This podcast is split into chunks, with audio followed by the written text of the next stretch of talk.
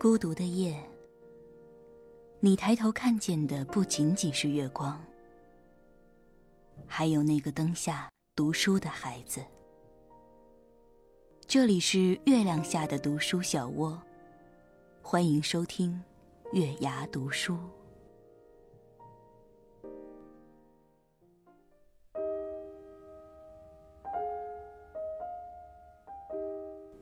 嗨，晚上好，这里是月牙读书电台，我是主播平月。有人说啊，做人不可以圆滑，但你要圆润，你的退让对别人来说更是一种成就。那么今天为大家分享的文章是你呀，你就错在太聪明了。好，接下来让我们一起分享文章吧。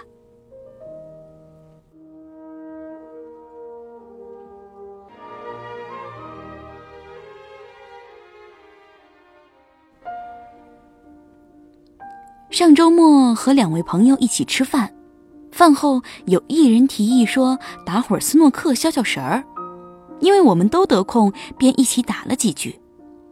跟我一起玩过斯诺克的朋友都知道，我打球的姿势业余到让人看不下去，纯粹怎么舒服怎么来。大伙儿出来玩不就是图个乐呵吗？所以也犯不着每杆都按照标准动作打，多累呀！然而，其中一个与我同行的朋友却特爱较真儿我的击球动作：左手持杆平行站位，持杆的手要保持双垂直；右臀微屈，小臂自然平放于球桌，手架距离得保持相对合适。我每击两杆，他都要念叨一下我的动作不标准。表面上我表露出欣然接受的样子，但是心里其实早就被他惹毛了。你拥有专业技能是甩我几条街，可不代表我就得一味的服从啊。在你的眼里，可能代表着人人遵守的法令，在我的世界里，它只是一道我用来远观和欣赏的风景。我不会，也不想把它化作一套死板的桎梏压在自己身上。比起方方正正的规矩，随性自然与我的日常作风更贴切呀。前阵子。我侄女儿参加了学校的儿童汇演，班上的每一个同学都得上台表演个节目。侄女儿平时爱朗诵，兴致勃勃地报了个诗歌背诵串烧。当天可能是由于她过度紧张，有两三首诗歌串词儿串错了。台下的我们虽然发现了这个明显的错误，但也装作没听见，一个劲儿地给她竖起大拇指。毕竟为了汇报，侄女儿认认真真的排练整整了两个星期。小孩子心智没那么成熟，过多的责怪会让他很受挫，得用合理的方式安抚和提醒他们。侄女下台后，欢呼雀跃地涌向我们。她活在自己的小世界里，还没有意识到表演有失误。我们连声夸赞她的勇敢和坚持，准备回家找个契机再提醒她犯的小错。意料之外的是，旁边一个家长见着小侄女，便刺破了她的美梦。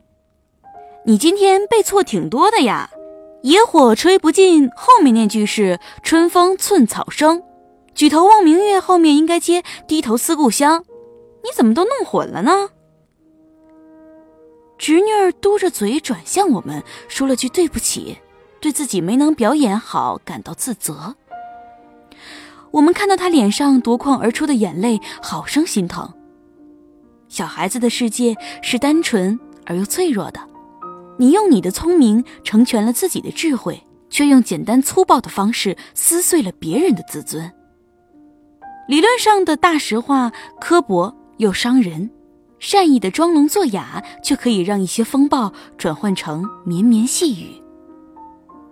身边有位朋友特别喜欢按照自己的步调走，同事聚餐，他一口拒绝。大家之间竟然相互不认识，何必吃饭？也没多大意思。女性朋友问他新买的衣服好不好看，他强烈质疑他的个人审美。哥几个想一起去看个电影，他表示那片他早就看过了，简直烂到不行。还有很多这样的场合，他总是用无懈可击的思维向别人泼一盆又一盆的冷水，可这冷水啊，泼的不划算呢。我我们难道不知道陌生同事初次见面难免尴尬？一件衣服好不好看，我们心里难道没有谱吗？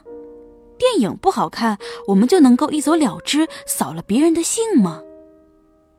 即使你对一件事情的判断心里有足够的数，但也不用一定着急在别人面前显现出来。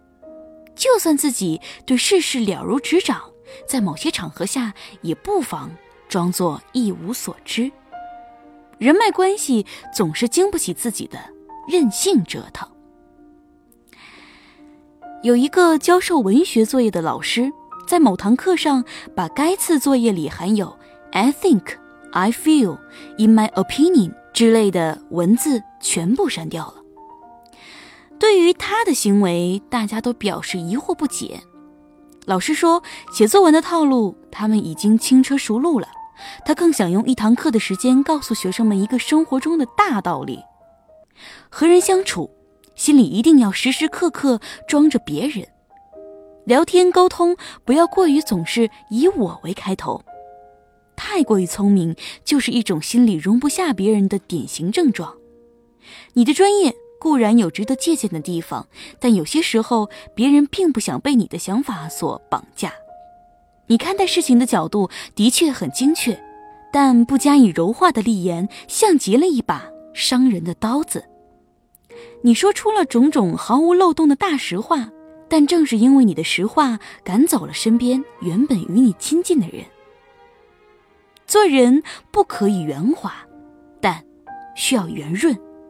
圆润不代表一味的利己主义，同时兼具利他性。你的退让对别人来说更是一种成就。该聪明的时候要尽情展现你的才华，不该聪明的时候心里装着点别人。我想这才是真正懂得人际交往的不二法则吧。好了，那么这篇文章就跟大家分享到这儿了。人呢，不一定要圆滑。但一定要圆润，所以你可千万别太聪明了。